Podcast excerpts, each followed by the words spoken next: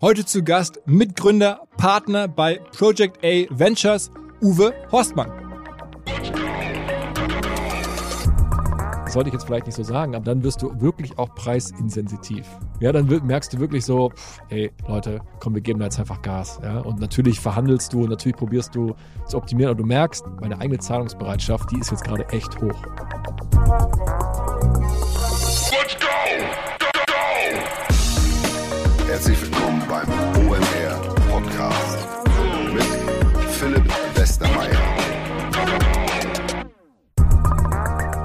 Bei Vodafone gibt es aktuell eine Art Sommerschlussverkauf. Habe ich anders noch nie erlebt. Das heißt aber dort Giga Deal 24 oder anders 24% Rabatt auf alle Arten von Mobilfunktarifen. Für Privatkunden auf alle Red und Young Tarife, auf, bei Geschäftskunden für alle Red Business Prime Tarife. Es gibt 24% Rabatt. Wenn ihr jetzt Bock habt, Vodafone Kunde zu werden, einfacher und günstiger wird es nicht mehr. Das Passwort oder das Codewort ähm, heißt Deal24 ist aber auf vodafone.de auch überall nochmal zu finden. Ihr könnt es nicht verfehlen. Die ganze Aktion läuft bis zum 2. August.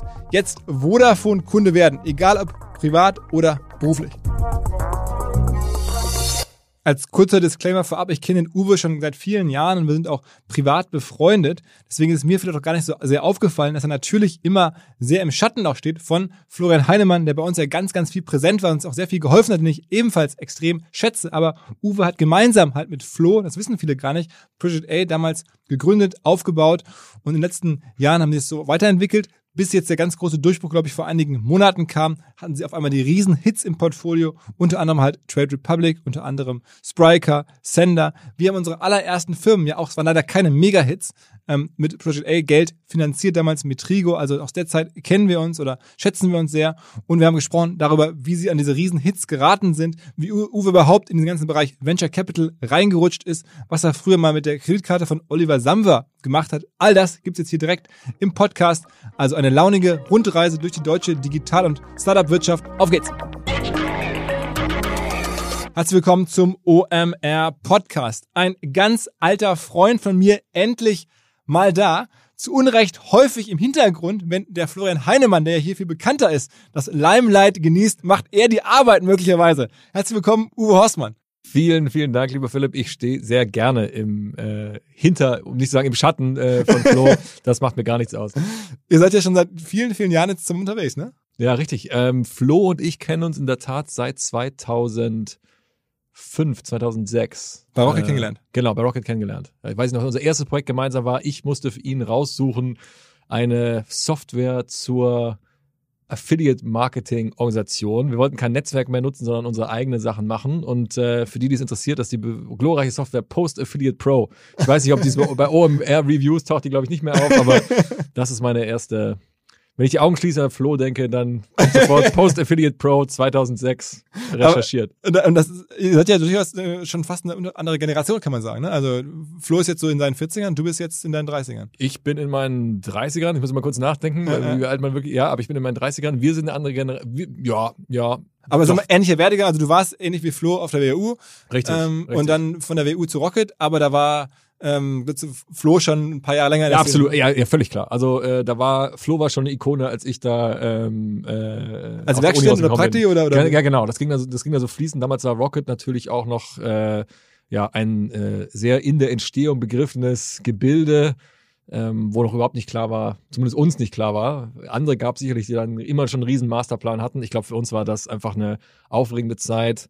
Paar Leute, ähm, äh, 10, 15, 20 Leute damals, äh, die einfach irgendwie immer wieder verschiedene Aufgaben hatten, mal eine eigene Idee zu inkubieren, mal zu schauen, wo kann man vielleicht ein bisschen Geld investieren, ganz wild, aber das war natürlich auch eine super Phase damals im Berliner Ökosystem, alles erst so am im Entstehen, am Entstehen. Wann war das ungefähr? Ja, das war so 2000, ich würde sagen so in der Phase 2006 bis 2008, 2009, äh, so roundabout. Ähm, also ich kann mich gerade so vor, ja, so 2008 zum Beispiel. Und da warst du dann, da, da warst du Anfang 20 dann so ungefähr. Ja, genau, ja, genau. Und das ist natürlich auch ein großer Glücksfall, dann da reingespült zu werden. Und äh, viele wissen es ja von Rocket, da geht's auch mal schnell dann. Und du warst ja auch schnell, schnell Geschäftsführer, ne? Ja, genau. Ja, das ist, aber das wäre das im Nachhinein, war, war das im Nachhinein immer so super. Ähm, äh, wäre das super berechtigt gewesen, mich da zu dem, in dem Alter schon, in jeder anderen Firma wäre ich nicht zum Geschäftsführer gewesen, sage ich mal. Ja? Ja. Ähm, das, das bin ich auch extrem dankbar für, für die Erfahrung. Und das hat sich eben so ergeben und äh, ohne großen Masterplan, muss man auch ganz klar sagen. Das war einfach in dem Moment eine ziemlich coole Sache. Ich hatte, Also war das Berufseinstieg oder war das? ja, das war mein Berufseinstieg letztendlich. Ich hatte, ich hatte Olli damals dann getroffen am Burger King am Flughafen Köln-Bonn. Äh, das weiß ich noch wie heute, weil ich wollte ihm eigentlich eine Idee pitchen, die ich richtig gut fand. Er fand die Idee richtig Mist, aber er sagte dann zu mir, ich glaube nicht so richtig an die Idee, pass mal auf, ich hol mir mal einen Burger, ich gebe dir jetzt mal meine Kreditkarte, lock du dich doch schon mal in den Hotspot ein hier bei McDonald's, äh, Burger King und ähm, und dann komme ich wieder und dann zeige ich dir eine Website, dann zeige ich dir ein anderes Projekt, was wir machen könnten. Und das war für mich so unfassbar, dass ich da saß und vor allem diese goldene Kreditkarte mit Oliver Samba, das war so, da dachte ich schon, okay, hier geht's anders zu als in anderen Firmen. Also ähm, nach, ich sag mal, nach den ersten 30 Sekunden Oliver Samba treffen hatte ich schon seine Kreditkarte äh, in den in den äh, in den Händen, aber die habe ich dann auch sehr schnell zurückgegeben und ich weiß auch weder Nummer noch äh, Sicherheitscode noch, bevor jetzt hier die bevor jetzt hier die Fragen kommen. Ja, okay, okay. Aber das heißt, ähm, dann bist du da an Bord gegangen, aber dann mit dieser Idee, die du dann da am Flughafen. Nee. Ähm, wir, also, also diese Idee, die wir hatten, die, die war, glaube ich, auch einfach nicht so gut. Ähm, ich habe dann ähm, mit dem Max Renneberg zusammen ähm, eine Idee erstmal für Olli verfolgt, die, ähm, die auch so im Medizinbereich äh, sich abspielte. Esanum heißt die Firma, gibt's auch immer noch. Ähm, und bin dann aber mit einer kleinen Unterbrechung dann wirklich zu Rocket selber gewechselt. Und das ein paar Jahre gemacht und dann gab es diese Riesenchance für dich und, und dann hat, also für euch quasi als, als frühes Rocket-Team ein eigenes Ding zu machen.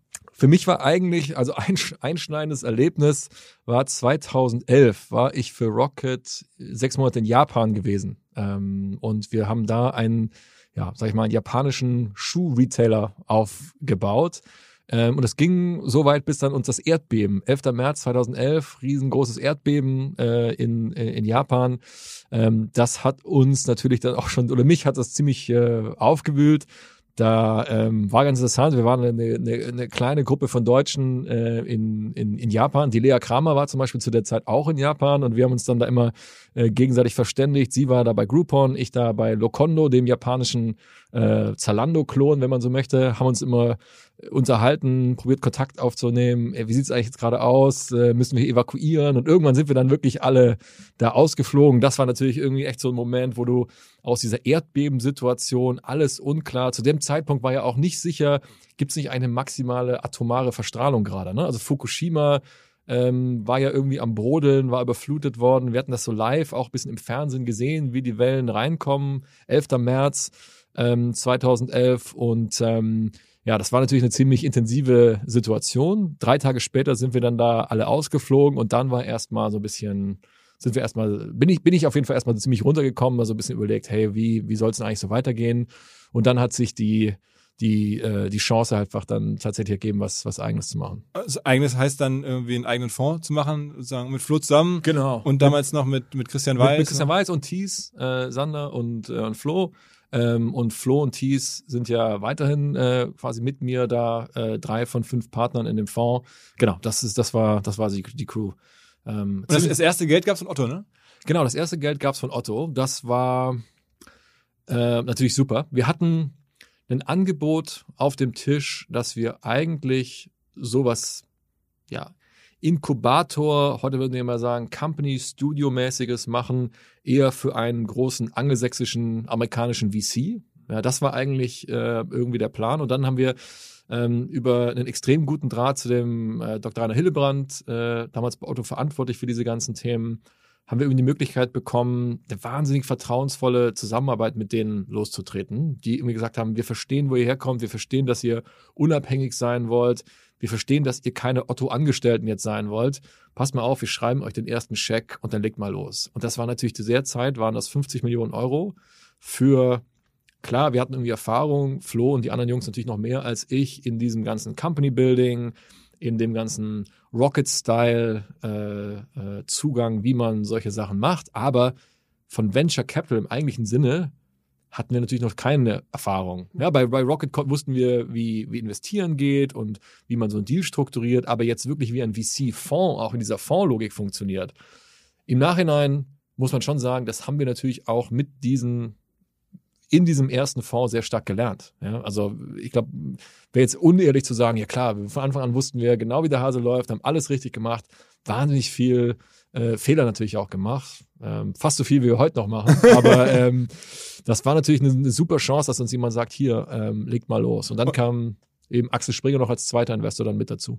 Und euer erster, euer erster Ansatz war auch sehr stark, sozusagen Firmen zu machen, denen man auch dann selber helfen kann. Also, ja, genau. Also der, der ursprüngliche Businessplan sah letztendlich nochmal so einen Inkubator, Company Builder vor. Ähm, der Businessplan war der Ausgangspunkt für diese ganze Project A1 50 Millionen Ticket. Und der Businessplan hat vermutlich so sechs Monate gehalten, maximal. Und dann war irgendwie klar, diese operative Unterstützung, die wir ja machen, ähm, also nicht nur Kapital, sondern auch wirklich mit reingehen zu können in die Firmen, wenn sie es denn wollen, das braucht es schon. Aber es braucht eigentlich nicht mehr so sehr das Inkubationsmodell. Ähm, das, Ökosystem, das Ökosystem hatte sich einfach weiterentwickelt. Der Pool von Talent, der im Ökosystem drin war, war da schon so gut, dass die Leute einfach auch von selber gute Firmen gestartet haben. Und, ähm, und es gab auch Business Angels jetzt mittlerweile, die gesagt haben, pass mal auf, ich gebe mal ein kleines Ticket mit rein, aber dann dafür mache ich dann auch vieles von dem, was so die klassische Inkubationsdienstleistung war. Also ich erzähle euch dann, wie man eine Runde strukturiert. Ich nehme euch bei meiner Hand. Ich mache mal ganz banale Sachen, wie ich stelle euch einen guten Anwalt vor. Das war ja 2006, 2007 war das ja, oder mittlerweile ja 2011, ähm, war das ja noch nicht so, dass irgendwie alles total klar war und im Internet es 100 Seiten zu Convertible Notes gab, wie man den eigentlich macht. Das war ja noch ein bisschen weniger der Fall. Und äh, deswegen braucht es schon unterstützende Investoren ganz am Anfang. Nur, ich glaube, die Inkubatoren mit dieser wirklich sehr engen Führung die hat es nicht mehr so stark gebraucht, weil es eben zum Beispiel die Business Angels dann in dieser Form, in dieser Phase schon stärker gab. Deine damaligen Kollegen machen ja heute irgendwie Saarbrücker. Bist du eigentlich auch Teil von ich, Also ich liebe die Saarbrücker 21. Ich war da auch lange mit dabei. Heute dürfen wir es nicht mehr. Ja, weil wir natürlich klar gesagt haben, wenn wir das Geld anderer Leute investieren, erstmal wird von uns verlangt, dass wir eigentlich schon schmerzhaft viel von unserem eigenen Vermögen auch in diese Fonds investieren. Und die Fondsinvestoren sagen natürlich zu Recht, liebe Leute, wäre jetzt unschön, wenn ihr die richtig tollen Sachen privat macht und die mittelmäßigen Sachen aus dem Fonds, also bitte alles aus dem Fonds. Ähm, das heißt, das dürfen wir leider nicht mehr, was aber auch, was aber auch völlig verständlich ist. Was man auch sagen muss, ich glaube, das war damals auch die Zeit, 2012, wo unsere Firma, unsere zweite Firma, wir haben ja mal, ich habe mal mit Trio gemacht, mit äh, meinen Absolut. Partnern äh, zusammen, ähm, war ja dann auch Teil, ich glaube, ist eures ersten Fonds, so zwei. Ja, genau, ja, genau, aus dem ersten Fonds. Uh, uh. Ja. Also hat den Fonds nicht ganz alleine zu returniert. Nein, leider. Aber, äh, das war nicht, also, absolut. Hat äh, zumindest hat's Geld gebracht äh, für euch, für uns. Ähm, und aber irgendwie wurde daraus ja auch im weitesten Sinne OMR. Davon haben wir jetzt nicht direkt was, außer unsere, außer natürlich, äh, also nicht finanziell direkt, aber in sehr vielerlei anderer Hinsicht. Ähm, das ist lieb, dass du das sagst. Ne? Ja, genau. Aber nein, also so das, das, das, war damals irgendwie OMR schon als Hobby so im Hintergrund immer. Ähm, aber da, genau, das war die Zeit, wo wir auch dann, weiß ich noch, bei euch auf den Portfolio genau. Days waren ja, genau. und, und, irgendwie viel mit Flo. Und am Ende haben wir auch dann die, die Deals gehabt mit, mit, mit Axel Springer, später mit Zalando, wo er dann auch involviert wart und ähm, also insofern, ich habe das kenne das aus erster Hand ähm, und das habe das sehr sehr sehr ähm, freundschaftlich und partnerschaftlich ja. erlebt, obwohl es halt kein so leichtes Ding immer war. Es war auch mal irgendwie kritischer. Ähm, aber der Flo war ja auch ein großer Fan damals von AdTech-Investitionen. Mittlerweile nicht mehr so, ne? Ja, also ich glaube, der Markt ist, der Markt ist schwierig, schwieriger geworden auf jeden Fall. Ähm, ist sicherlich weniger geworden im Vergleich, im Vergleich zu früher. Zudem äh, auch mal in schwierigen Situationen freundlich sein. Das ist eine interessante Frage, weil das fragt, fragt man sich als Investor eigentlich doch laufend selber, weil die reine Lehre ist eigentlich ziemlich klar. Die reine Lehre, wenn du dir die Mathematik von so Venture Capital Portfolios anschaust, ist ja ziemlich klar. Ne? Also du hast irgendwie aus dem Portfolio bei uns vielleicht 25, 30, 35 Firmen, hast du zwei, drei Sachen, die echt richtig gut laufen, hast idealerweise einen Case so Trade Republic Größe dabei und dann hast du immer fünf bis zehn Firmen, die eigentlich wo du weißt, das bringt gar nichts sozusagen. Einfach auf den, wenn, wenn du auf den absoluten Geldbetrag schaust, der da irgendwie bei rauskommen soll.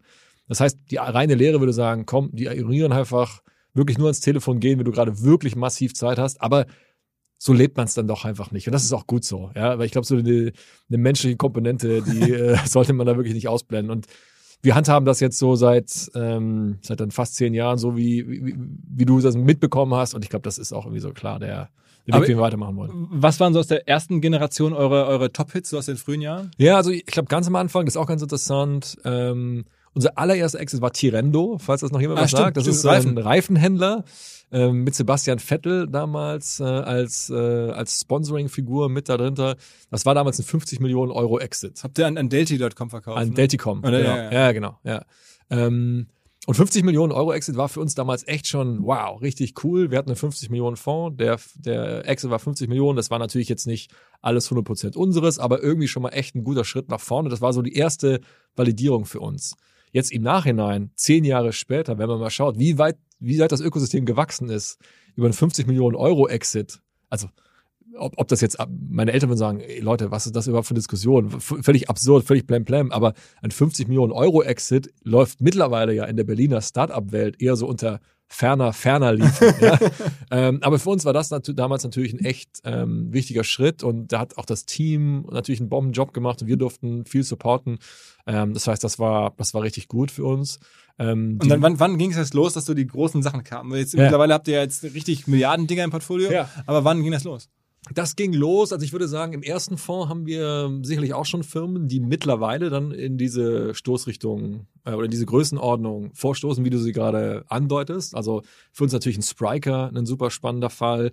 Für uns ist Katawiki eine Firma, die man in Deutschland nicht so auf dem Schirm hat, ähm, aber die extrem gut läuft. Das sind für uns schon richtige Spriker Stars. ist ja, ne, für alle, die jetzt nicht so eng Ja. sind, von Alex Graf, den man auch Absolut, kennt, ähm, ja. das, das Baby, ich glaube, Boris Lokschin heißt der zweite Genau. Mann, der auch einen guten Job macht, Genau. ich das so höre. Super Job. Also äh, Boris Lokschin finde ich einen äh, wahnsinnig guten, äh, sag ich mal, Brückenbauer auch zwischen dieser kommerziellen und dieser technischen Welt. Ja, wie man das hinbekommt, dann eben auch so eine technisch komplexe Lösung über den eigenen Vertrieb mit Partnern, mit Implementierungspartnern, das alles zu orchestrieren, ähm, ist, glaube ich, da eine große Herausforderung, macht er exzellent. Und ihr habt das ja, also auch so ein Spriker, habe ich noch nachvollzogen, mit Alex oder dem Team gemeinsam gebaut, weil ihr da recht nah dran wart, Shopsysteme, das aus der Zalando-Welt, wo der Flo war und so. Ja, genau. Das, das, das, von, bei Rocket noch hatten wir uns natürlich damals immer viel mit Shop-Systemen äh, beschäftigt und haben ja ein großes eigenes IT-Team. Das hat auch immer Shop-Infrastruktur gebaut, dann auch zum Beispiel eben bei Terendo äh, und solchen Firmen, bei Contorion und, und dergleichen, bei unseren E-Commerce-Spielen. Und irgendwann haben wir gesagt, hey, vielleicht können wir das Wissen, das wir jetzt da haben, äh, eben auch mal in, in bessere Hände geben. In die Hände von zum Beispiel von Alex und einem Boris.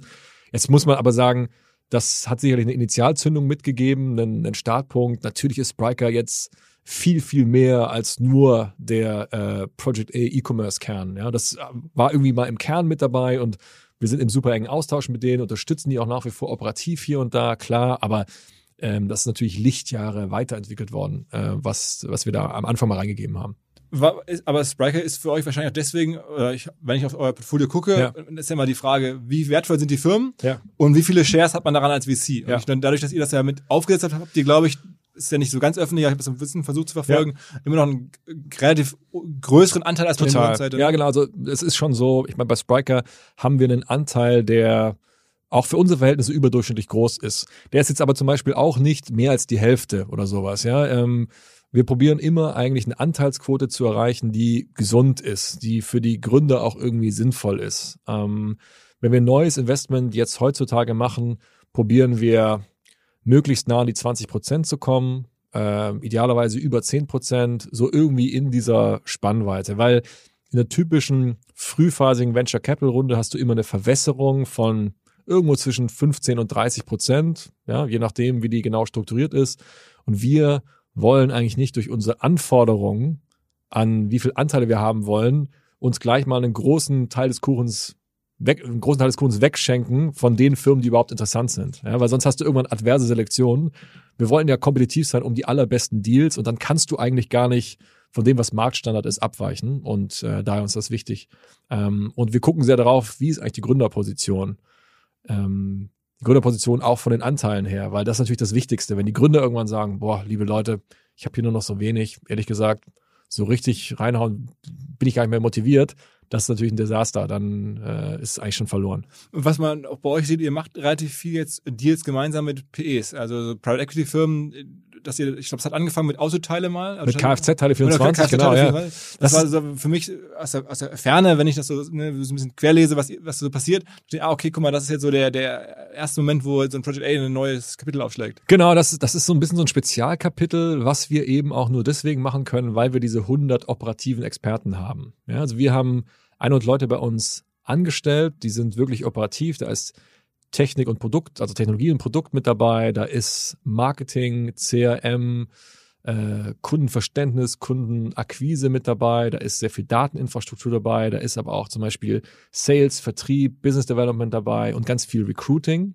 zum Beispiel. Wir haben äh, äh, ein eigenes Recruiting-Team, das 20.000 Bewerber pro Jahr wirklich durchhaut, also ziemlich, ziemlich intensiv. Und das bringen wir eben auch ein in diese Private Equity-Situation. Also muss man sich vorstellen, von den Firmen her sind natürlich etabliertere Firmen, größere Firmen, die aber auch schon profitabel sind meist ähm, und die von Private Equity Spielern aufgekauft werden. Und wir kommen da mit rein und sagen, wir geben natürlich ein bisschen Geld, äh, jetzt nicht so viel wie ein Private Equity Spieler, weil so viel, so groß sind unsere Fonds dann eben auch nicht. Aber diese Operativen gehen mit rein und helfen bei der digitalen Transformation oder bei den digitalen Werthebeln, die man da identifiziert hat. Und das ist ein ziemlich guter Win-Win, weil wir ähm, sind ja keine Agentur, die jetzt damit irgendwie großartig Geld verdient, da irgendwie die, die Firmen auszunutzen, sondern wir verdienen auch nur Geld, wenn diese Firmen erfolgreich werden. Und deswegen ist es eine Co-Investment-Situation, die wir machen, die von dem Venture Capital Geschäft auch so ein bisschen separiert ist. Das heißt, das ist bei uns auch äh, ist auch der Ben Fischer ein anderer Partner, der sich vor allem damit beschäftigt, während der Anton Weiz und ich uns sehr viel um diesen Venture Capital Deal Flow ähm, kümmern. Jetzt nicht, weil das irgendwie voneinander getrennt sein muss und da irgendwie nicht Chinese Wall, darum geht's gar nicht, aber brauchst natürlich irgendwie eine Spezialisierung. Und diesen, dieser Private Equity Deal Flow basiert sehr stark auf sehr, sehr guten Beziehungen mit Private Equity Fonds. Welche, mit welche habt ihr zusammen- so gemeinsam investiert auf der Private Equity Seite? also zum Beispiel mit 3i investieren wir ähm, oder investieren wir und schauen uns relativ viele Situationen an, mit Bregal auch, ähm, die man in Deutschland, äh, glaube ich, auch ganz gut kennt. Ja, das sind, zum- das sind so Beispiele. Seit einigen Wochen sind wir stolzer Partner des deutschen Pioniers, des größten Anbieters von Ökostrom, und zwar Lichtblick. Und da gibt es ein Thema, das ja umweltbewusste Menschen oder Menschen, denen der Klimawandel eine klimaneutrale Zukunft am Herzen liegt, jetzt halt E-Autos fahren. Aber wenn man die tankt, dann tankt man halt häufig einfach in den Ladesäulen, ganz automatisch oder ohne es zu wissen, Kohlestrom und das bringt der Umwelt am Ende auch nichts. Also darauf achten, dass an den meisten Ladesäulen ähm, kann man nachgucken, was für Strom da getankt wird. Es gibt da extra Ladetarife, die sicherstellen, dass man immer Ökostrom lädt. Wir zum Beispiel bei OMR ganz strebermäßig natürlich, wir betanken unsere E-Autos mit Lichtblick und da wird das gesamte CO2 für jede geladene Kilowattstunde Strom kompensiert. Wer sich dafür interessiert, was da genau passiert, was die Hintergründe sind, der kann sich da informieren. Natürlich alles unter lichtblick.de. Am Ende geht es darum, unseren CO2-Fußabdruck effektiv zu verringern. Und Lichtblick hilft da. Deswegen denkt, wenn ihr an Strom denkt, bei Autos oder auch sonst, immer als erstes bitte an Lichtblick. Und dann sag nochmal jetzt, ähm, also das ist einmal verstanden, dass ihr sozusagen das macht. Kann man denn damit auch die, die Returns am Ende schaffen, die ihr schaffen müsst? Ich habe jetzt ja auch in verschiedenen Gesprächen hier äh, gelernt, so ein VC, der muss schon den Fonds so vervierfachen, besser noch ver sechs- oder siebenfachen, damit es richtig Spaß macht für die, für die Investoren, also für eure ähm, Ja. äh, Fondsinvestoren. Ja. Ähm, kann man das damit schaffen? Weil Private Equity hat ja ein bisschen anderen Ansatz. Das stimmt. Man kann aber Dealstrukturen finden, wenn man so operativ involviert ist, dass man auch, wenn es gut läuft, entsprechende Returns bekommen kann. Okay. Ja, also so ein bisschen, äh, ohne jetzt in die Mega-Details einzusteigen, aber ähm, man kann die Struktur, für uns natürlich äh, in Anführungszeichen nur ein 3x auf den einzigen Deal, wenn der Deal richtig gut läuft, ist natürlich zu wenig. Ähm, aber dadurch, dass wir mit einem kleineren Ticket mit dabei sind, kriegt man da Lösungen gebaut, dass wir davon dann eben doch profitieren können. Okay. In dem Umfang, wie wir, wie wir ihn auch brauchen. okay. Und vielleicht noch so ein Gedanke zu dem, zu dem, wie groß, wie gut muss ein Venture Capital Fonds eigentlich laufen, ne? Diese 3x, 4x, 6x, 7x. Ähm, momentan sieht natürlich alles fantastisch aus und auch bei uns sind irgendwie die, ähm, die Zahlen auf dem Papier natürlich jetzt alle gerade grandios und so weiter, weil natürlich auch der Markt gerade extrem stark ist. Wir fragen uns das auch immer, was muss man eigentlich wirklich liefern? Und wir glauben so ein bisschen, ähm, ja, natürlich muss er Rendite bringen, sonst, sonst macht es natürlich keinen Sinn. Aber wir probieren eigentlich mit unseren Investoren immer ein Gespräch zu führen, wie bauen wir eigentlich eine langfristige Strategie? Und die langfristige Strategie ist vielleicht eher zu sagen, wir schaffen es sehr Konsistenz, eine relativ konservative, ich sag mal, 3x oder ein bisschen mehr zu liefern, als jetzt immer werden wir ein 6x, 7x äh, immer mal wieder hinbekommen und dann wird es vielleicht ein bisschen schlechter, weil konsistent 7x auf einem großen Fonds, das habe ich jetzt auch noch nicht so gesehen. Vielleicht, vielleicht sind die Zeiten jetzt anders und das wird irgendwie möglich sein. Wir glauben, Investoren suchen auch wirklich langfristige, systematische Returns. Die Erwartungen sind immer noch hoch, also auch ein Geld verdreifachen ist ja quasi auf einen 200 Millionen Fonds extrem viel Geld und ist auch wirklich nicht, nicht leicht. Aber ich glaube eben auch so diese Verlässlichkeit und wie baut man auch eine Venture Capital Firma über die, die wichtiger sind als jetzt Einzelpersonen, die auch funktionieren ohne Einzelpersonen ähm, und die eine, eine Marke haben, die vielleicht auch mal ja, Generationen überdauert und deswegen langfristige Partnerschaften mit den Investoren machen kann, dass die alle drei, vier Jahre neu sagen können, hey, es läuft weiter gut, ich gebe hier wieder mein Geld rein. Das ist, glaube ich, so unser Ziel. Und ja, ich meine, das, das, ihr, ihr kommt dem Ziel vielleicht jetzt insofern gar nicht näher, weil jetzt aktuell der Fonds muss ja gigantisch laufen, denn da sind jetzt Sachen drin, müssen wir jetzt mal drüber sprechen, so die Mega-Hits. Also so Trade mhm. Republic äh, kenne ich nun auch ganz gut. Ja. Das hast du, glaube ich, äh, damals so richtig in die VC-Szene oder für die VC-Szene entdeckt, kann man das vielleicht sagen? Ja, also das, das würde ich jetzt mir so nicht selber anheften. Also die, die Trade Republic Story, und das gehört, glaube ich, auch mit dazu, wir sind extrem dankbar, dass die äh, Kollegen von Creandum uns damals das ah, okay. auch äh, gezeigt hatten. Ja? Also es ist der Simon Schminke, der Johann Brenner, ähm, mit denen wir allgemein einen guten Austausch haben und sehr viel äh, in Kontakt sind, die haben das, die haben das gezeigt. Äh, die haben uns das dann nochmal gezeigt. Wir hatten die Firma sicherlich auch schon mal gesehen, aber die haben gesagt, hey, wir interessieren uns wirklich dafür, schaut es euch nochmal an. Und das muss man schon ganz fair sagen. Ja, da haben wir dann wirklich nochmal gesagt, okay, da gehen wir nochmal noch mal tiefer rein. Und da war auch der Anton Weiz, mein Mitpartner, war da auch dann quasi der äh, ähm, der auch eine sehr enge Beziehung mit Creandum zum Beispiel hatte zu dem Zeitpunkt, weil sie im Board gemeinsam bei Comtravo sind. So hängt natürlich dann alles immer zusammen, ja, wie, wie sowas läuft. Daher kennen sich dann ähm, Simon und, und Anton sehr gut und da sind wir den Kollegen auch extrem dankbar, dass sie uns da mal so einen Wink gegeben haben.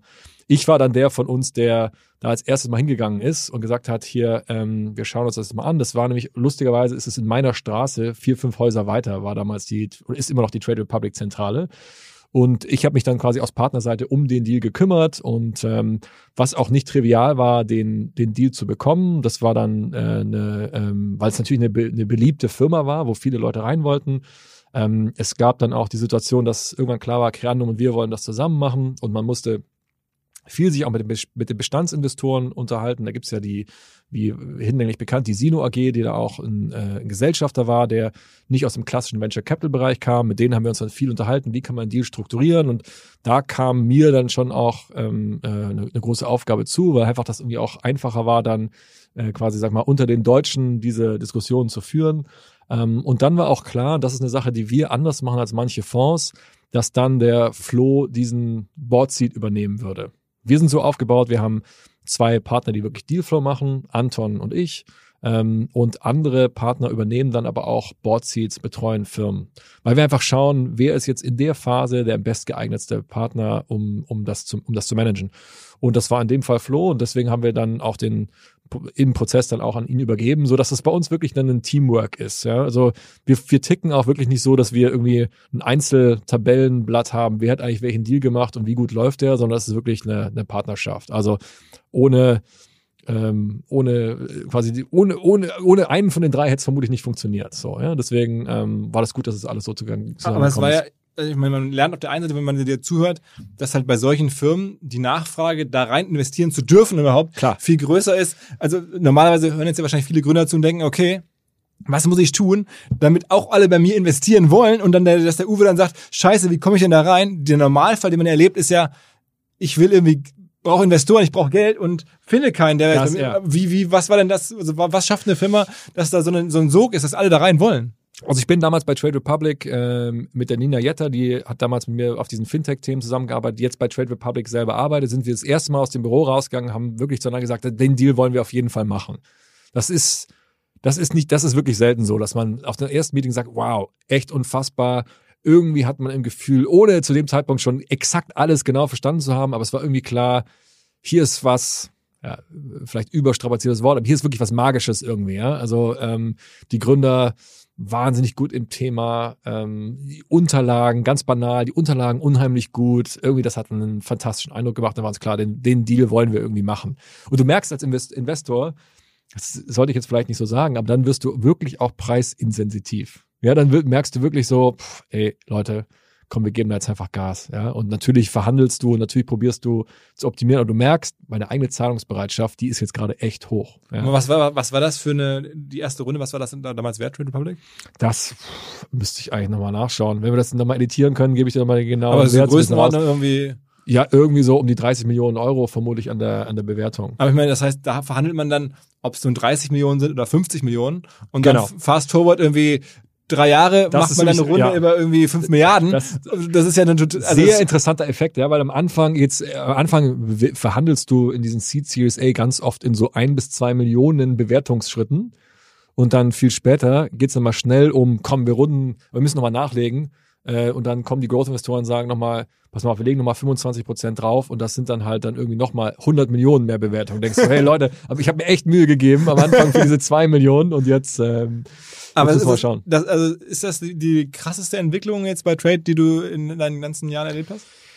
Das ist schon auf jeden Fall eine sehr krasse Entwicklung. Ähm, ja, ja, ich, ich würde sagen, so von der, ähm, von der Dynamik, weil das eben auch so wirklich ein, ein konsumentenorientiertes Modell ist, was, wenn es dann mal so einen gewissen Punkt erreicht, einfach extrem schnell aufgenommen wird und sich extrem schnell weiter verbreitet und natürlich jetzt irgendwie auch zusammenkommt in, einem, in, in einer Zeit, wo sehr viele Leute über dieses Thema Anlegen, Vorsorgen und so weiter nachdenken. Ich meine, ihr kriegt's ja hautnah mit mit eurem Podcast. Das ist natürlich jetzt einfach ein Thema, was die Leute auch begeistert. Also da kommt jetzt irgendwie schon ein echt gutes Geschäftsmodell, was dahinter steckt, ein phänomenales Team, mit einem sehr, sehr guten Marktumfeld zusammen. Und das hat eine wahnsinnige Dynamik entwickelt. Und, ich. und wie, war, wie ist das dann jetzt mit den ganzen amerikanischen Investoren, den Growth-Investoren? Also da äh, ist ja da noch eine ganz andere Welt. Jetzt hat man, hat man bei Trade, das ist ein cooles Beispiel, muss man da durchexerzieren. Äh, ja. Gehört, da ist dann Sequoia, also der, der, beste VC der Welt und Peter Thiel, diese legendäre Figur. Ja. Auf einmal sitzen die alle mit am Tisch. Wann klopfen die an und wie ging das los?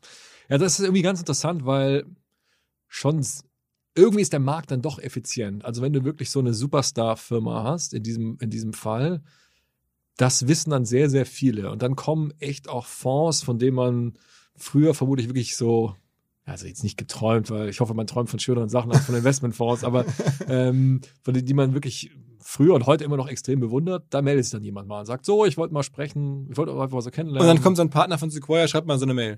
Ja gut, die kannten wir jetzt schon in, in, in der Tat vorher. Ähm, insofern, aber ja, klar, also da ist auch dann bei Sequoia ist diese Doug Leon, der wirklich so einer der Godfather of the Internet oder auf Internet Investing ist, der beschäftigt sich dann damit und der ist dann der klemmt sich dann dahinter, dass dieser Deal klappt. Das ist natürlich dann schon, äh, schon beeindruckend. Kann ich auch nur an Trade Republic Stelle natürlich total verstehen, weswegen man mit so jemand zusammenarbeiten will. Das ist dann schon extrem spannend, wenn du solche Firmen hast, auch welche ja, welche Register gezogen werden, um solche Erzähl Firmen mal. zu beeindrucken. Ja, also müsst ihr vielleicht nochmal ähm, Christian Hecker bei Gelegenheit fragen, äh, der kennt es vermutlich noch sicher, aber die Leute werden schon wirklich kreativ, um dann Aufmerksamkeit auf äh, Damit auf sie investieren, damit er das Go gibt, ja. dass sie investieren dürfen. Also ich kann zum Beispiel mal bei der ähm, bei der anderen Firma erzählen, bei, bei Katawiki war es mal so, dass ein Fonds einfach eingeflogen ist und gesagt, die wollten eigentlich nicht sprechen, wir sind jetzt einfach da und wir haben auch kein Rückflugticket. Hier ist unser Ticket, hier siehst du, es gibt keinen Rückflug sozusagen. Ja, die haben wirklich dieses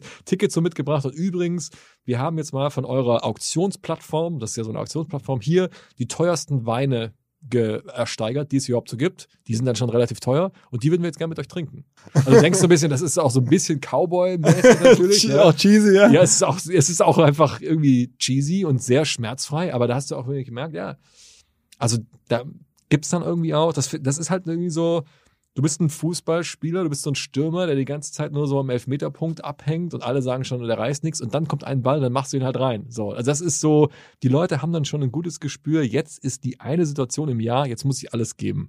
Und wenn ich ausgelacht werde, weil ich jetzt irgendwie diese Weinflaschen und wenn ich mit meinen Weinflaschen vor dem Büro stehe und nicht reinkomme, dann ist es halt so. Ja, dann. Aber das heißt, du bist da als Investor auf einmal in einer ganz anderen Rolle, als man das ja generell so sieht. Wenn man so Land auf, Land ab mit Startups spricht, dann, dann suchen halt alle nach einem Investor und sind total dankbar, wenn mal einer kommt, so ungefähr. Total. Also diese, und so gern ich Höhle der, so gut ich finde, dass Höhle der Löwen existiert, damit dieses Thema Startup äh, reinkommt, aber so ist die Welt eigentlich meistens nicht. Ich sage immer, und das gibt immer Ärger mit dem Team. Wir werden richtig nervös, wenn uns jemand nicht zurückruft. Wenn ein Startup irgendwie uns das Gefühl gibt, also auf euch habe ich jetzt nicht gewartet, dann merken wir, ah, okay, hier ist vermutlich echt was, hier ist, hier ist was Interessantes, hier müssen wir richtig Gas geben. Das führt natürlich jetzt dazu, dass alle, die diesen Podcast hören, einfach nicht mehr zurückrufen, was jetzt, was jetzt richtig nervig wird, natürlich dann. Aber was ich nur sagen will, wenn du dann, ab, ab einem gewissen Punkt ist es eigentlich meistens so, dass wir darum kämpfen müssen, dass wir in diese Deals Aber das geht ja allen so. Das, ja das geht, das geht, denn, ja. Also, also außer, außer du bist Sequoia und selbst dann wahrscheinlich, ne? Ja, genau, also, ja, ja, ich glaube, ich glaube, ja, zumindest sollten alle Fonds so denken. Manche sind mehr betroffen, manche sind weniger, weil irgendwie muss man sich als Fonds schon auch überlegen, was, was kann ich eigentlich liefern? Im Normalfall bin ich irgendwie vier weiße alte Typen in, in, in schicken Büros mit schicker Kunst. Was kann ich eigentlich wirklich liefern? Also ich finde schon gut, dass es im Sinne der Gründerinnen und Gründer Wettbewerb gibt unter den in, in Investorenfonds, dass man sich auch so ein bisschen mal ins Zeug legen kann, was mache ich eigentlich? Ich meine, unsere Antwort ist jetzt dieses Thema operativer Support zum Beispiel, ja, den wir megamäßig bezuschussen und den wir, den wir ins Spiel bringen können, den zum Beispiel Trade, Trade Republic wirklich intensiv nutzt, um diese Skalierung zu machen, den auch ein Sender nutzt, den auch ein Krü nutzt, den auch ein Spiker nutzt, also die ganzen ähm, Mega-Hits im Portfolio, das können wir mit anbieten. Das ist zum Beispiel eine Idee. Finde, ist das jetzt die allerbeste Idee, die irgendjemand hatte? Kann es auch andere Ideen geben? Auf jeden Fall. So, es gibt ja. jetzt ja die Idee, die gerade so ein bisschen durch Berlin geht, haben wir ja auch schon im Podcast, glaube ich, ein, zwei Mal angesprochen, dass irgendwie Firmen einfach sagen, unsere Disruption als VC-Firma ist quasi, wir äh, gucken gar nicht mehr so ganz genau hin, wir schmeißen einfach ma massiv Kohle drauf auf irgendwas, was von irgendeinem ja. anderen vorvalidiert ist. Ja. Wir nerven gar nicht die Investoren. Die, wenn uns irgendwas überzeugt, dann sind wir sozusagen in 48 Stunden beim Notar und zwar mit einem Riesencheck. Ähm, das, das erlebt man jetzt ja so von, von, von Tiger Global. Genau, so. Ist, macht euch das ein bisschen zu schaffen?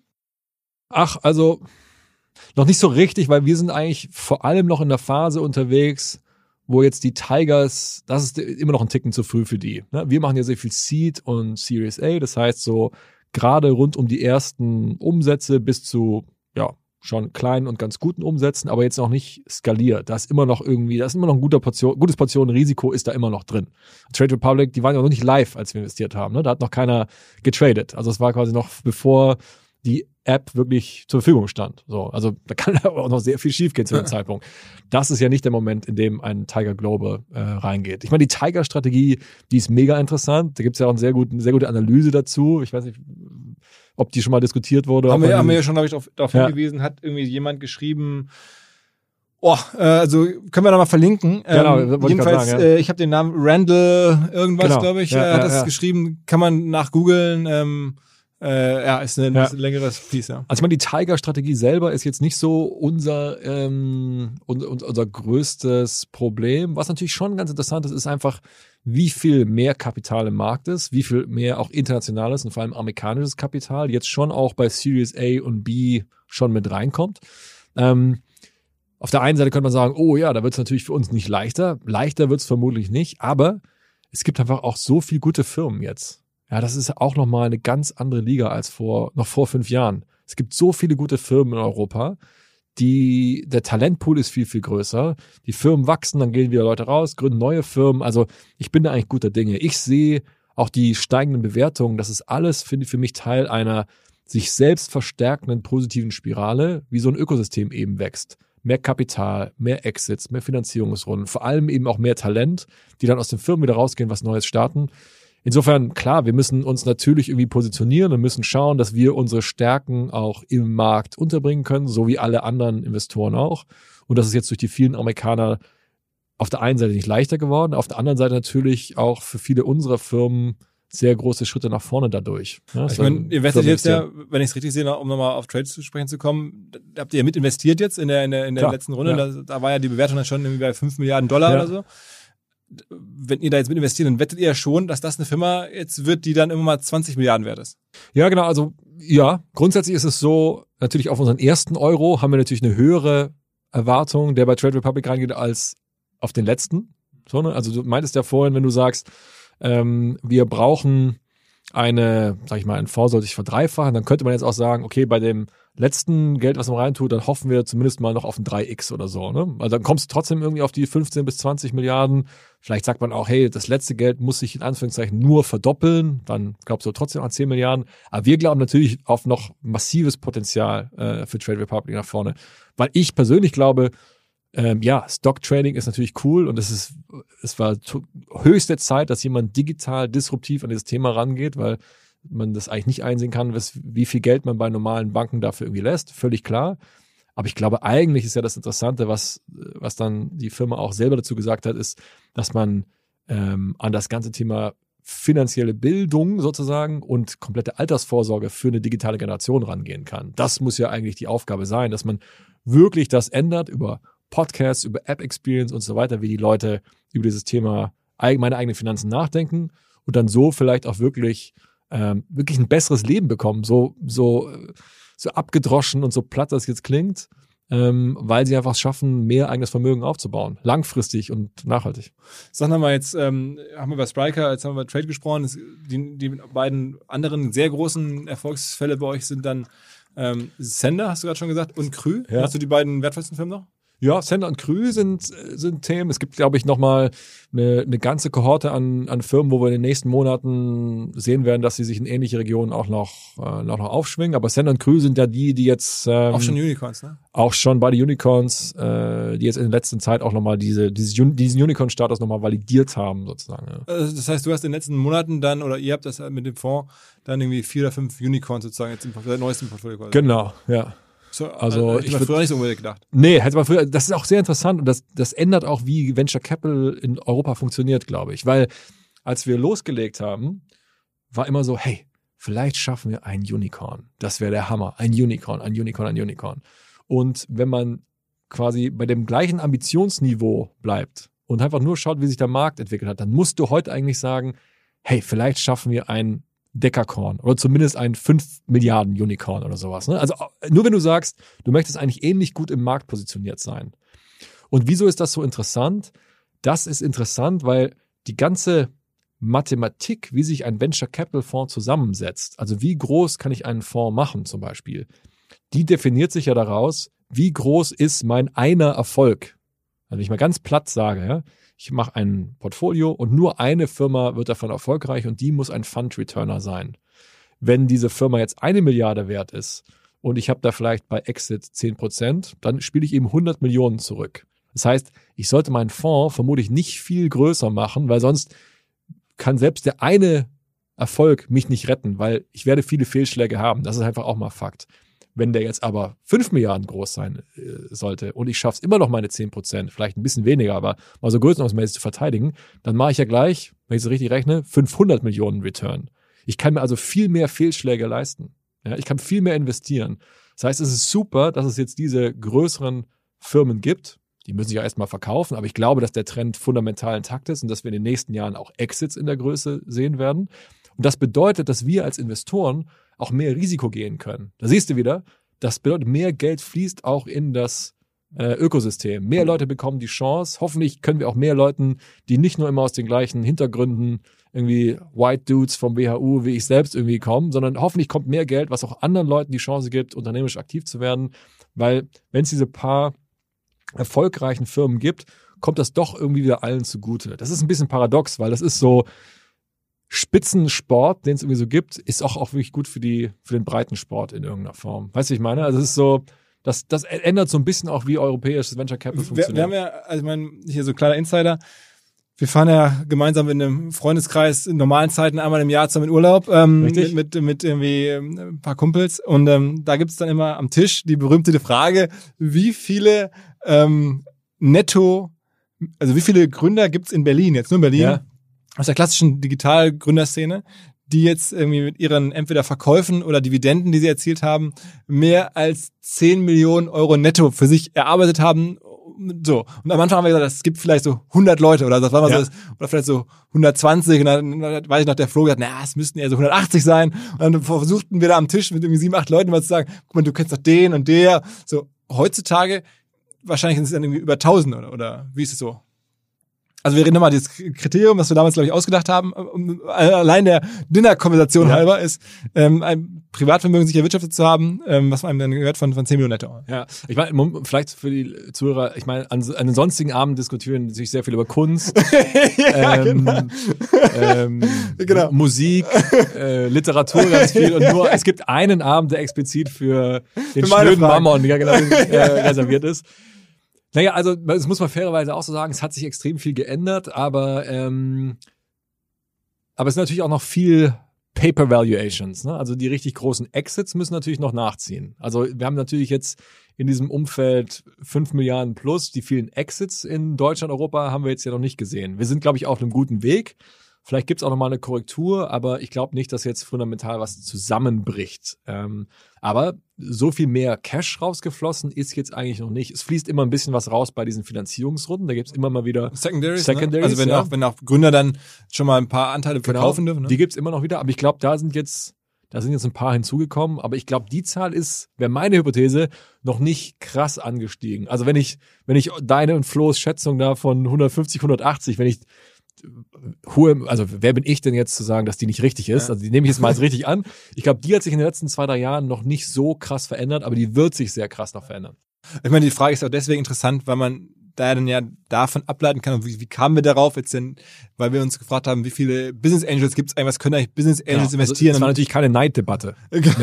auch, auch wie immer. Aber es war vor allen Dingen auch ähm, ne, die Frage, wie viele Menschen gibt es eigentlich, die jetzt mal schnell irgendwo ein paar hunderttausend Euro als Business Angel investieren können. Und um das tun zu können, haben wir dann mal gesagt, braucht man halt überhaupt so ein Privatvermögen, das was macht. Absolut, sonst, sonst ja. packst du ja nicht, wenn du jetzt selber gerade eine Million verdient hast, dann gibst du ja nicht 300.000 Euro als in, normalerweise nicht. Genau. Elon Musk vielleicht, aber der normale Mensch geht erstmal und kauft Ja. sich irgendwie ein Haus oder so. Ja. Und macht dann, also insofern finde ich es deswegen spannend, weil es halt dann das Ökosystem verschiebt, wenn diese Ja. Zahl steigt. Ja? Ja. Ähm, und ich hätte jetzt gedacht, dass das schon, dass es schon noch mehr Menschen jetzt gibt, die da irgendwie bei den ganzen Geldern, die da rumgeschmissen werden, da partizipieren. Ja. Naja, also wir wissen es nicht. Ja, Aber das Berliner Ökosystem hat sich schon stark verändert seit deinem Einstieg. Total. Und wa warum ist eigentlich jetzt Rocket aus deiner Sicht gar nicht mehr so da jetzt relevant? Ich meine, es gab ja mal eine Zeit bis vor ein, zwei Jahren, wo die bei jedem Deal, da ging nichts ohne die und äh, wenn man auf weiß nicht, Gründerszene ging, dann waren die da, die, die Dealmaker und so. Und jetzt habe ich das Gefühl, die ganze Szene und die Headlines werden, vielleicht machen die im Hintergrund irgendwas, aber Also Global Founders Capital war natürlich immer auch eine Ist der Zeit von lang, Rocket? genau, ja- ist ja der eher VC-artige Form, äh, Fonds von Rocket. Der ist, glaube ich, nach wie vor sehr aktiv. Äh, ich habe jetzt in den letzten Monaten persönlich selber nicht so viel von denen mitbekommen. Aber Aber eigentlich wäre es jetzt die Zeit, wo die jetzt absoluten äh, Pracht Ja. äh, stehen müssten und sagen müssten, jetzt Berlin brodelt oder Berlin brennt, so im positiven Ja. Sinne.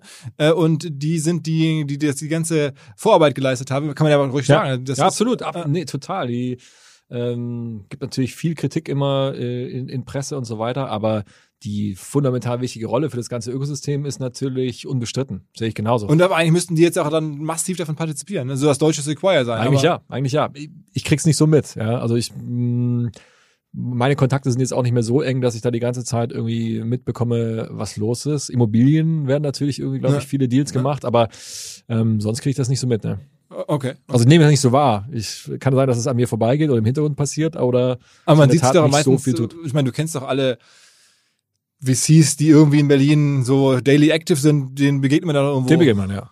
Ja, Also aber das, da ist jetzt in diesem, in dieser klassischen VC-Welt, zumindest mal Berlin, ist jetzt Rocket nicht so sehr präsent. Und ähm, in den USA? das kann ich nicht genau so, das kann ich nicht so richtig einschätzen. Da macht ihr gar nichts. Da machen wir sehr opportunistisch. Da machen wir, wenn es einen klaren Europabezug gibt. Ja, aber wir sind jetzt noch nicht irgendwie im, im Silicon Valley und suchen da nach Deals auf, auf eigene Faust. Das ist, da wissen wir, der Markt ist sehr effizient.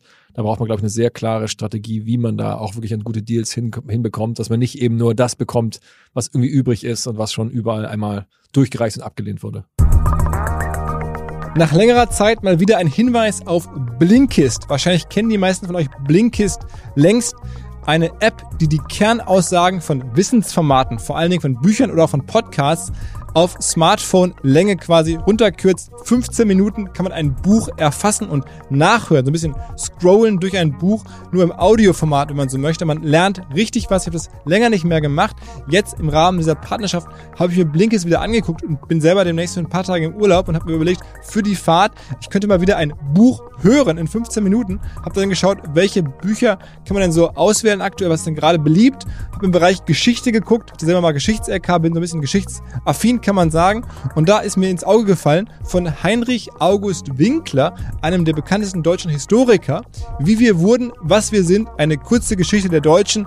Das spricht mich jetzt persönlich gerade an, so als Urlaub, mal ein bisschen zu gucken, wie der Geschichte, äh, wenn man so durchs Land fährt, dann zu wissen, wer hier vor uns gewohnt hat, hatte ich jetzt irgendwie Bock drauf. Also wer Bock hat auf Blinkist und sich jetzt inspiriert fühlt, Schaut selber mal rein, was man da bekommen kann. Es gibt wirklich verschiedenste Themen von Elternschaft, natürlich Börse und Geld, Politik, Management, Leadership, die klassischen Business-Themen, Beruf und Karriere. Überall gibt's Bücher, die Blinkist für euch, für uns alle zusammengefasst hat. Es gibt jetzt auch 25% auf das Jahresabo von Blinkist, also B-L-I-N-K, blinkist.de slash OMR. Da gibt's 25%. Ansonsten kann man natürlich, wenn man kein Jahresabo jetzt auch kein rabattiertes abschließen möchte, erstmal sieben Tage kostenlos Blinkist testen und vielleicht schon mal den Heinrich August Winkler durchhören, wenn man durch Deutschland fährt in den Urlaub, so wie ich. Ähm, aber was ihr jetzt macht, ihr sucht da verstärkt nach Geld für eure Fonds. Das ist immer auch eine, Frage, die ich versuche rauszubekommen. Vor kurzem den Manuel Stotz hier mit seinem 4 Milliarden Fonds, da war ja spannend, wo kriegt er diese 4 Ja. Milliarden her? Die, das gehört ja nicht ihm, das ist ja das Ja. Geld des Fonds. Und Klar. äh, als der Sebastian Pollock hier war oder ähm, ich hatte jetzt wir hatten den, den Podcast ist noch gar nicht live, während wir jetzt sprechen, der kommt das Wochenende raus mit äh, Christian Mehrmann, Ja. Philipp Dames, auch da jemand, den ihr, Jerry, den, den, den, die du häufiger siehst, immer die Frage, Klar. wo holen die die Gelder her? Und ich glaube, bei, bei Sebastian Pollock und Robert Lacher ist es so, die holen das dann häufig aus deutschen mittelständischen Firmen. Ihr habt eure Initial Otto und Axel Springer. Ja. Aber jetzt, wenn ich es richtig mitbekomme, geht ihr auch sehr stark nach USA. Genau, also oder vor allem oder auch ins Ausland, ja, was was ein bisschen schade ist. Also können wir, können wir gleich nochmal kurz zu sprechen. Aber erstmal um die eigentliche Frage zu beantworten: Unser Geld kommt aus ganz verschiedenen Töpfen. Ähm, da gibt's immer auch noch äh, ein paar Corporates. Wir sind dankbar, dass die Otto-Gruppe uns äh, nach wie vor unterstützt zum Beispiel und Axel Springer. Ähm, aber ähm, viel Geld kommt eben auch von, sag ich mal, strategischeren Geldverwaltern und das ist natürlich eine Sache, in die wir. Das die sind uns die berühmten Harvard-Fonds. Das sind solche Fonds, genau, das sind so äh, Fund of Funds, das sind Endowments. Mit Was, was heißt Fund of Funds? Fund of Funds sind, genau, sind Fonds, die wiederum in andere Fonds investieren. Ja, also zum Beispiel, wenn man jetzt eben nicht Harvard ist und nicht so riesig ist, sondern sagt, ich bin vielleicht irgendwie irgendeine Art von ja, irgendwie kleiner, ich habe als Familie Geld oder wie auch immer, ich gebe das jemand anderen, der das dann für mich in verschiedene Fonds investiert. Das kann dann Private Equity sein, das kann Venture sein, vielleicht auch irgendwie aufgesplittet in einer, äh, in einer bestimmten Verteilung. Und das sind Leute, mit denen wir dann sprechen. Das kann mal Pensionsgeld sein, ähm, ganz Und wie verschieden. kommt man da rein? Also ich meine, jetzt da so durch die USA zu surfen, äh, und, und wo klingelt man an beim Harvard-Fonds? also da, oder, oder bei irgendwie Stanford-Fonds, bei diesen Ja. großen Endowments, da gibt es ja auch so Signalwirkungen, ich weiß, Klar. da gibt es bestimmte Namen. Äh, wenn man die hat, dann, dann sagen alle, okay, wenn, ne, wie es immer ist, wenn die dabei sind, Ja. dann bin ich auch dabei. Ähm, Das, aber das, das Glück hatten wir so ein bisschen. Wir haben zwei sehr gute US-Fonds mit dabei gehabt ähm, im, im letzten Fonds. Und jetzt kommt eben dann irgendwie zustande äh, zusammen, wenn irgendwann mal wieder ein Fundraise aus ansteht, dann wäre das, glaube ich, so, dass wir ähm, hoffentlich unsere Hoffnung wäre mit der mit der Empfehlung von denen und sehr sehr guter Performance, also sehr guten Leistungswerten aus dem alten Fonds, dann gehen natürlich Türen auf, weil ähm, die Investoren wollen natürlich schon eine gewisse Trajektorie sehen. Wir sind jetzt seit zehn Jahren am Start und jetzt fängt es langsam wirklich an, auch für die, für die größeren Investoren interessant zu werden. das heißt, sie können anhand der KPIs der Vergangenheit jetzt euch bewerten. so langsam und das ist interessant. Sie gucken auf die KPIs der Vergangenheit und die gucken dann auch sehr stark und wie läuft das jetzt in Zukunft weiter? Und damit meinen wir jetzt nicht nur, wir rechnen irgendwie ein Modell, wie der neue Fonds aussehen soll, sondern auch, wer ist eigentlich bei euch die nächste Generation? Wer übernimmt denn eigentlich mal irgendwann? Ja, wie managt ihr das eigentlich? Wie funktioniert bei euch Nachfolge? Ähm, wo kommen eure Deals her? Was ist personalisiert? Was ist schon so ein bisschen vielleicht institutionalisiert? Und solche Geschichten. Das ist ziemlich interessant. Also du merkst bei den richtig professionellen Investoren, die gucken natürlich auf die Einzelperson, aber auch, wie funktioniert das über Einzelpersonen hinaus. Ähm, und da muss man sagen, dieses professionelle Investorentum, das erleben wir natürlich viel in den USA, viel auch im europäischen Ausland. Und dieses, wir haben richtig große Geldtaschen und wollen die in VC investieren, das wäre was, was ich mir krass wünschen würde, dass das auch in Deutschland mehr. Aber gibt's so nicht. Gibt's schon, gibt's schon, aber nicht in dem Umfang, weil wenn ich da jetzt ein kleines bisschen ausholen darf, was wir hier alle machen, was ähm, was die anderen Fonds machen, die du erwähnt hast, was ein Cherry macht, was ein Visionaries Club macht, wir profitieren, wir, wir ermöglichen und profitieren ja den digitalen Wandel. So, ähm, wir verdienen da für unsere Investoren viel Geld und ähm, es ist jetzt aber auch so, dass digitaler Wandel und Transformation und Globalisierung da fühlen sich auch Leute abgehängt in Deutschland von. Ja, muss, muss man irgendwie sagen. Das ist, das verstehe ich auch in gewisser Hinsicht. Das ist für viele Leute ist das irgendwie auch beängstigend. Und ich glaube, die Leute muss man mitnehmen, sonst äh, kriegen wir, glaube ich, politische Probleme, sonst ist das ein perfekter Nährboden für Populismus und so weiter. Und was ich so cool finde, wäre, wenn wir zum Beispiel sagen würden, wir haben als Staat echt uns viel engagiert, als Staat und als Gesellschaft viel engagiert, dieses Startup-System am unteren Ende zu stimulieren, durch Exist, durch Hightech Gründerfonds, durch viele coole Sachen, wo wir sagen, hey, hier geht's mal richtig los. Ich fände es völlig okay, wenn der Staat oder meinetwegen nicht direkt der Staat, sondern zum Beispiel die, ähm, die Pensionskassen oder Bildungsfonds oder wie auch immer man das dann strukturieren möchte, wenn die auch sagen, hey, wir wollen davon mal profitieren. Wir gehen auch mal rein, investieren in diese Fonds. Muss jetzt gar nicht bei uns sein, kann in andere Fonds sein, kann in einen äh, Strauß von Fonds sein, damit man das, das Risiko rausnimmt, weil wir wollen, klar, ein verlässlicher, langfristiger Partner sein für dieses Ökosystem, aber wir wollen auch was von der Rendite haben. Und diese Rendite dann wieder vielleicht zum Beispiel in Bildungssystem, in Sozialsystem und so weiter zurückzuführen, das wäre für mich irgendwie ein cooles Ziel, weil man sagen würde, ja, digitaler Wandel, von dem auch Firmen wie Trade Republic sehr singulär, wahnsinnig, in wahnsinnig tollem Umfang profitieren, aber irgendwie kommt es doch allen zugute. Weißt du, wie ich meine? Und, da, und da, das ist momentan, wir machen diesen Deal Das quasi. heißt, die Renditen, die ihr dann erzielt, das Geld fließt dann am Ende nach Harvard oder nach irgendwelchen amerikanischen Endowments. Heute ist es so, es geht halt viel ins amerikanische Rentensystem, es geht auch zum Teil äh, zum Beispiel ins holländische oder ins skandinavische Rentensystem. Denen sei das total gegönnt. Versteht mich nicht falsch. Ich habe ich bin ja kein Nationalist, ja, das ist äh, total cool. Ähm, ich glaube auch total eine internationale Ver Verbindung, aber wieso nicht auch ins deutsche System? Und wiederum, wir, wir brauchen das jetzt nicht im Sinne von, bitte gebt uns das, sonst überleben wir nicht als VC-Fonds. Darum geht's mir gar nicht, sondern ich würde den uns als Gesellschaft eigentlich einladen, hey, lasst uns doch da mal ein bisschen zugreifen, in Anführungszeichen. Weil die Gesellschaft hat schon die ganze, die ganze grundlegende Arbeit gemacht, dass das überhaupt erst entstehen kann. Ne? Zum Beispiel auch durch Investitionen in Forschung. Da können wir sicherlich besser werden, dass wir Forschung noch besser, besser kommerzialisieren. Aber diese ganzen Geschichten stellt der Staat oder stellt die Gesellschaft, der Staat sind ja wir alle letztendlich, ja, stellt die Gesellschaft zur Verfügung. Wieso wollen wir davon nicht mehr profitieren? Zur äh, um dann allen wieder was Gutes zu tun. klingt schon fast wie nach einer, einer, einer als wenn bei dir noch eine politische Karriere, Nee. so aller aller Nee. Tarek Müller, Nee, ähm, nee. eines Tages äh, Ey, möglich wäre. Ich hoffe, Tarek sieht das ähnlich, dann kann er das, äh, dann kann er das einfach übernehmen und dann äh, äh, werde ich volontieren in seinem Wahlkampf. Aber Aber machst, machst du jetzt für dich jetzt äh, Perspektive heute jetzt äh, die nächsten 20, 30 Jahre VC? Ja, ich glaube schon.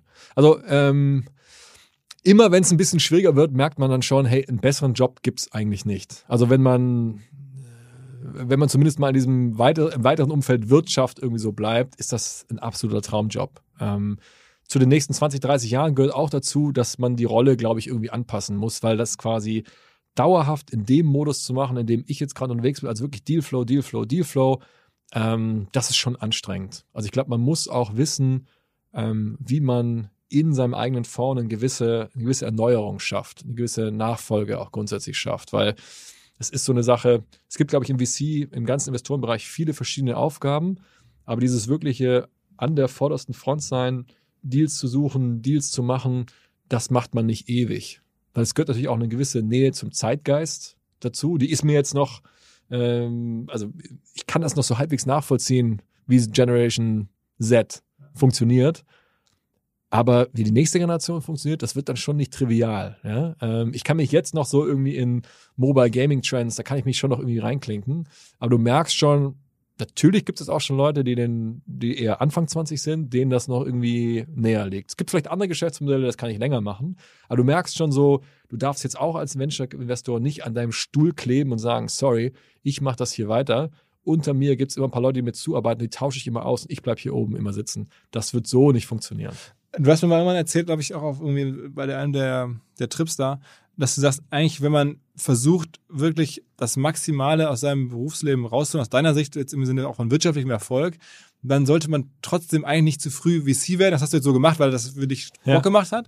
Aber du sagst, man muss eigentlich, in, wenn man irgendwie Ende 20 ist oder ein bisschen Erfahrung gesammelt hat, muss man schnell zwei, drei operative Firmen versuchen und hoffen, dass davon, glaube ich, das war mal so deine Logik, ähm, dass davon eine fliegt, weil wenn dann einer ins Fliegen kriegst, dann ist es der Hebel für den Gründer natürlich noch viel größer als für Das für stimmt. Also ich meine, diese Venture Capital, wenn wir jetzt mal wieder auf äh, unsere äh, oder äh, auf die sehr finanzielle Dimension einmal reinzoomen, ja. Und natürlich finan beruflicher Erfolg hat noch ganz viele andere Komponenten, aber das Venture Capital Spiel ist ein sehr, sehr langwieriges. Ja, das ist so ähm, nach zehn Jahren fängt so langsam an, dass du eigentlich einen Feedback bekommst. Also vielleicht in heutigen Zeiten wird sich das nochmal ändern, aber eigentlich war das bei uns immer so, dass es wirklich sehr lange Wellen sind. Es geht auf und ab und man aber entwickelt. am Ende lebst du ja für den, für den sogenannten Carry auch. Ne? Das heißt, genau, Fonds, genau, genau. Äh, wird dann irgendwie, sagen wir, ihr schafft es jetzt, so einen Fonds zu verfünffachen, dann habt ihr da genau. 100 Millionen drin, muss man einfach zahlen, dann sind das 500 Millionen, dann bekommt ihr als ähm, Fondsmacher dann von diesen 400 Millionen, die dann irgendwie 20 Prozent, das wären dann halt irgendwie in dem Fall 80 Millionen, die ihr dann genau. sozusagen ja. euch dann zu fünft aufteilen könnt. Das wäre dann, wenn das so läuft, schon, schon ja, tipptopp, ne? So funktioniert das Modell, genau. Aber das, aber das ist ein sehr langer, steiniger Weg bis dahin. Und was ich damals, glaube ich, bei dem Gespräch meinte, wenn sich heute jemand, wenn heute jemand sagen würde, hey, mir geht's darum, eigentlich möglichst schnell auch, äh, ja, finanziellen Erfolg irgendwie zu bekommen, gerade in dem heutigen Umfeld, so wie es jetzt in den letzten ein, zwei Jahren gewachsen ist, könnte man sich auch überlegen, will ich nicht lieber mal mir fünf Jahre Zeit nehmen und ich probiere einfach ähm, zwei, drei schnelle Iterationen von Geschäftsmodellen, die ich mir irgendwie vornehme. Ich gründe mal eine Sache, probiere ich das aus. Wenn es nach anderthalb Jahren nicht so richtig fliegt, mache ich das nächste. Wenn das nicht richtig fliegt, mache ich das nächste. Das könnte so eine Taktik sein, weil wir sehen mittlerweile schon, dass wenn die Firmen richtig gut laufen und man mal zwei, drei Runden genommen hat, kannst du als Gründer auch schon mittlerweile ordentlich Geld vom Tisch nehmen. Das hat sich auch so ein bisschen etabliert. Wenn die, wenn der Wettbewerbsdruck hoch ist, in die Firmen reinzukommen, bedeutet das eigentlich auch, bei einer Series B oder bei einer Series C kann man als Gründer schon ordentlich Geld vom Tisch nehmen. Und oftmals auch mehr, als dass wir jetzt irgendwie äh, als Carry so unmittelbar äh, vielleicht mal so in Aussicht haben. Ist auch okay so, ja. Also ich habe da keinen. Wie lange laufen eure Fonds immer? Unsere Fonds laufen eigentlich meistens so zehn bis zwölf Jahre ist so eine. Zehn bis zwölf Jahre? Ja. Also ähm, bis der Carry dann wirklich kommt, sind dann schon mal zwölf Jahre rum. Das kann schon mal sein. Also das ist, das ist schon eine sehr, eine sehr langfristige Geschichte. Für die Investor, äh, für die Gründer heißt das immer, wenn wir investieren, die haben immer Sorge, hey, müsst ihr uns morgen verkaufen? Äh, in allermeisten Fällen haben wir noch neun bis zwölf Jahre Zeit. also wir haben da jetzt nicht so den Zeitdruck. Ähm, ja, ja, insofern, das äh, dauert schon. Ich meine, es kann natürlich schneller gehen, wenn Firmen schneller erfolgreich sind und vielleicht gehen wir in ein Zeitalter rein jetzt, wo man vielleicht so ein bisschen die Zeitabstände nochmal neu denken muss, wenn jetzt alles wirklich so heiß bleibt, wie es gerade ist. Aber grundsätzlich ist das Venture Capital Geschäft schon ein sehr langfristiges. Es macht nur Sinn, wenn man das wirklich als Lebensaufgabe sieht. Das, ähm, also wenn, zumindest wenn man dann als Partner da wirklich lang dabei sein will. Ähm, natürlich ist auch Venture Capital eine super coole, super coole ähm, Karriereoption, um mal Erfahrung zu sammeln, ein bisschen dabei zu sein. Aber so richtig sinnvoll, zum Beispiel einen Fonds zu gründen, macht eigentlich nur Sinn, wenn du wirklich langfristig dabei sein willst. Sag mal, ähm, zum Abschluss vielleicht nochmal ein anderes Thema, weil ich fand, ich glaube, da kannten wir es noch gar nicht. Da war irgendwie auf deinem Lebenslauf, habe ich irgendwann mal gesehen, dass du in der Katastrophenlogistik in ja. Afrika gearbeitet hast oder sowas ja. vor der ganzen Zeit. Ähm, und wir hatten es gerade auch hier kurz im Vorgespräch. Du hast sozusagen so ein Interesse an, an ja. so anderen Impact-Themen. Ähm, was kommt denn da? Also siehst du zum Beispiel dieses Thema, Thema ähm, Umwelt und Klima Investing. Ich höre das jetzt an verschiedensten Stellen, ja. bis hin zu Ashton Kutscher macht jetzt auch einen Climate Fonds. Ja. Ähm, kommt da was in Berlin? Kommt da was bei euch? Ähm, ich, also klar, ich, ich hoffe, da kommt sehr viel. Irgendwie, das ist, äh, muss ich gar nicht viel drüber reden, dass das natürlich ein Riesenthema ist, was, was wir alle irgendwie angehen müssen. Und ich glaube, Technologie und Innovation muss da eine Riesenrolle spielen wir denken immer wieder drüber nach. Wir durften auch äh, einen Impact-Fonds hier, äh, die Revent Partners hier in Hamburg unterstützen, so ein bisschen bei der, bei der Konzeption, bei der Konzeption. Wir denken da auch immer wieder drüber nach. Wir schauen auch so ein bisschen, dass wir die Sachen nicht zu sehr vermischen, um dann keinem so richtig gerecht zu werden. Also das ist ein Thema bei uns, auf dem wir, wo wir auch unsere Über Überlegungen und Planungen mitmachen. Ähm, wir sind jetzt noch nicht die, die sagen, unser Fonds ist eigentlich de facto ein Impact-Fonds und wir machen da. Aber kommt das über den generell, siehst du das rechts? Ja, also ja, deutlich mehr als auf jeden Fall. Also jetzt ist ganz klar die Gründerzeit dieser Fonds. Äh, jetzt ist das, wo das, wo das losgeht. Und würdet ihr auch, so. also äh, guckt euch dann Firmen an, auch die das jetzt immer abseits vom Fonds, die das als operatives Modell haben? Ja, also es gibt, also ähm, ja, gibt's. Also es gibt, gibt natürlich viele Fonds, die sich mit diesen Themen beschäftigen direkter, indirekter, ob es in der Logistik ist, ob es auf der Softwareseite ist. Klar, die schauen wir uns auch an. Ja, ähm, ich, ich, glaube, idealerweise haben die natürlich auch ein gutes Geschäftsmodell, weil wenn du ein gutes Geschäftsmodell hast, dann irgendwas, was, was Impact äh, bringen soll, dann äh, brauchst du ja quasi so, ich sag mal, die selbstverstärkende, äh, äh, ja, den selbstverstärkenden Aspekt eines funktionierenden Geschäftsmodells, dass du immer mehr Impact ähm, bringen kannst. Also idealerweise ist ja logischerweise der Impact fest verdrahtet, proportional mit dem, Gesch mit dem Firmenerfolg. Ähm, und dafür gibt, davon gibt es viele Modelle, die wir uns anschauen, klar. Ob es jetzt im Energiebereich ist, Logistik, äh, alles rund um Food, Agriculture. Du warst ja auch lange, Ähm. oder für ein paar Jahre so der, der, der, der Health Guy, ne? Da habe ich so mitbekommen, Ja. dass du vor allen Dingen dir so Health Companies angeschaut hast, ne? Ja, mache mach ich auch immer noch viel. Also wir schauen uns immer noch viel Health an. Ich meine, daraus kam ja dieses Krü-Investment zum Beispiel oder Also so eine- Unmind. Äh, genau, Krü ist ja so ein Telemedizin-Anbieter hier in Deutschland. Unmind ist eher so ein äh, Mental Health-Anbieter äh, aus den UK, was jetzt auch extrem gut läuft. Das kommt da raus. Wir sind da du da investiert immer, bei Anmai? Ja, genau. Ja. Wir beschäftigen uns auch echt viel mit, ähm, mit wie muss man Regulatorik ändern, dass da richtig was gehen kann. Das ist ja auch in Deutschland ein großes Thema mit der DIGA, also so der Möglichkeit jetzt auch Apps, die einen Therapieansatz verfolgen, in Deutschland auch richtig zu verschreiben, also als wie quasi anstatt eines oder mit einem Medikament so richtig auf Rezept eine App zu bekommen. Ähm, das sind Themen, mit denen wir uns viel beschäftigen. Die allerletzte Frage, ähm, ich habe es mir jetzt angewöhnt, hier alle Ja. zu fragen, neben den Hits und so, ähm, was ist denn deine Negativliste? Also ich glaube, der äh, Sebastian Pollock hat erzählt, irgendwie äh, damals noch in der ganz frühen Phase hätte er mal mit dem Pinterest-Gründer hin und her geschrieben oder sowas. Ne, mit dem Instagram-Gründer hin und her geschrieben. Ähm, und so gibt's, und ich glaube, die Cherry-Leute haben erzählt, sie hatten auch Trade Republic auf dem Tisch und haben es nicht gemacht. Ja. Ähm, was hast denn du so auf dem Tisch gehabt? Und Hast du, hast du die Gorillas angeguckt und Ja. dich geärgert oder was noch so? Ach du, also ähm, erstmal eine Negativgeschichte. Ich war mal für kurze Zeit der unsympathischste Deutsche, nämlich ähm, als ähm, kurzes kurzes Lowlight, als ich damals, also wie vorhin erzählt habe, mit Japan Erdbeben 2011 kurz vor Abflug hatte ich noch einer großen deutschen Boulevardzeitung, äh, wo ich jemand kannte, spontan ein, ein Interview gegeben und äh, dann bin ich abgeflogen, als ich gelandet bin, hat quasi die, gab so eine Doppelseite in dieser Boulevardzeitung mit irgendwie das, diese Deutschen sind gerade in Tokio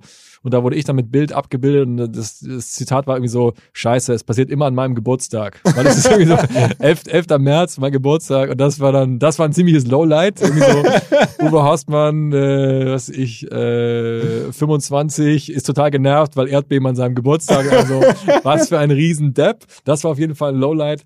Ähm, Wenn es darum geht, Investments, also pff, da gibt's extrem viele. Das sind jetzt, ich, ich erzähle ich erzähl dir ein paar, Ja. aber ich möchte jetzt bitte nicht den Eindruck, dass die nur gebettelt haben, Horstmann investiere und ich habe gesagt nein, sondern also wenn überhaupt hätten wir da eine, eine Chance gehabt zu investieren und vielleicht hätten die sich auch nach wie vor gegen uns entschieden, ja, also nur damit das nicht in den falschen Hals kommt. Wir haben zum Beispiel bei Deliveroo hätten wir mal in der Seed-Runde wirklich investieren können. Es wären aber nur Secondary Shares gewesen. Damals haben wir gesagt, nee, Secondary haben wir irgendwie keine Lust. War vermutlich nicht so schlau, auch wenn der Börsengang jetzt irgendwie vielleicht nicht die nicht so fett war, wie man es jemals gedacht hätte, aber es wäre ein sehr, sehr gutes Investment ist ein paar gewesen. Milliarden wert, die Kampagne. Absolut. Ähm, jetzt gerade zum Beispiel so einen Fall. Äh, Depop war ein sehr erfolgreicher, äh, sorry, erfolgreicher Exit jetzt gerade. Das war auch eine Firma, wo Secondhand ich äh, Marktplatz, ne? genau, ja, wo ich sehr früh damals irgendwie vorgestellt wurde, aber habe das irgendwie nicht so richtig gerafft und äh, nicht so richtig gecheckt. Das hat mir damals der Roberto Bonanzinga mal gezeigt, der ähm, ein sehr, sehr guter Investor ist aus, aus äh, also Italiener, der in England lebt und der hat irgendwie einfach brillant erkannt, dass das sehr gut sein muss und hat da dann investiert und hat jetzt da einen Riesenerfolg und hat es mir gezeigt, hey, mach das auch. Ich habe das einfach nicht gecheckt. Das zum Beispiel. Ähm, wir hätten sehr gerne, und da haben wir einfach nicht den Zuschlag bekommen, investiert bei So Rare. Ähm, Fußball, NFT. Da, wo jetzt, genau, wo jetzt äh, E-Venture Christian Müller Genau, ja, die haben uns da eiskalt geschlagen, auch ähm, zu, zu Recht vermutlich irgendwie, ja. Wir, ähm, war auch nicht ich, ja, das waren meine Kollegen Anton und Leo, die da dran waren und die da echt hart gefeitet haben, aber da haben andere den Zuschlag bekommen, ähm, was, glaube ich, ein super Investment ist. Ähm, ich habe zum Beispiel die Tax-Fix-Situation, habe ich vermutlich falsch eingeschätzt. Ähm, da habe ich, ja, glaube ich, nicht richtig eingeschätzt, wie groß das werden kann. Wie gesagt, das ist so ein Fall, die hatten wir, das war irgendwie eine Präsentation, das war ein super Team. Keine Ahnung, ob wir da jemals die Chance gehabt hätten zu investieren. Aber wir haben auf jeden Fall gesagt, sorry, wir, wir wollen das, glaube ich, irgendwie nicht. Aber das Team ist phänomenal, sehr Und das ist erfolgreich. auch echt gut unterwegs, ne? Ich glaube, so wie ich das von außen sehen kann, ja, Ja. auf jeden Fall. Ähm, und ähm, dann war ich zum Beispiel auch bei so einem Fall wie ESA Aerospace, war ich zurückhaltend, weil ich, weil ich mir eben nicht vorstellen konnte damals, dass, ähm, ja, dass so eine Firma in Deutschland auch eine große Finanzierungsrunde sehr schnell raised.